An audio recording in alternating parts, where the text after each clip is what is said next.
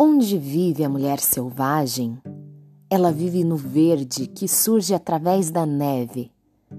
Ali onde os mortos vêm ser beijados e para onde os vivos dirigem as suas preces. Ela vive no lugar onde é criada a linguagem.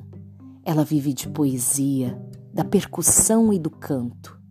Vive de semínimas e apojaturas, numa cantata, numa cestina e nos blues. Ela é um momento imediatamente anterior àquele em que somos tomadas pela inspiração. Ela vive num local distante, que abre caminho até o nosso mundo.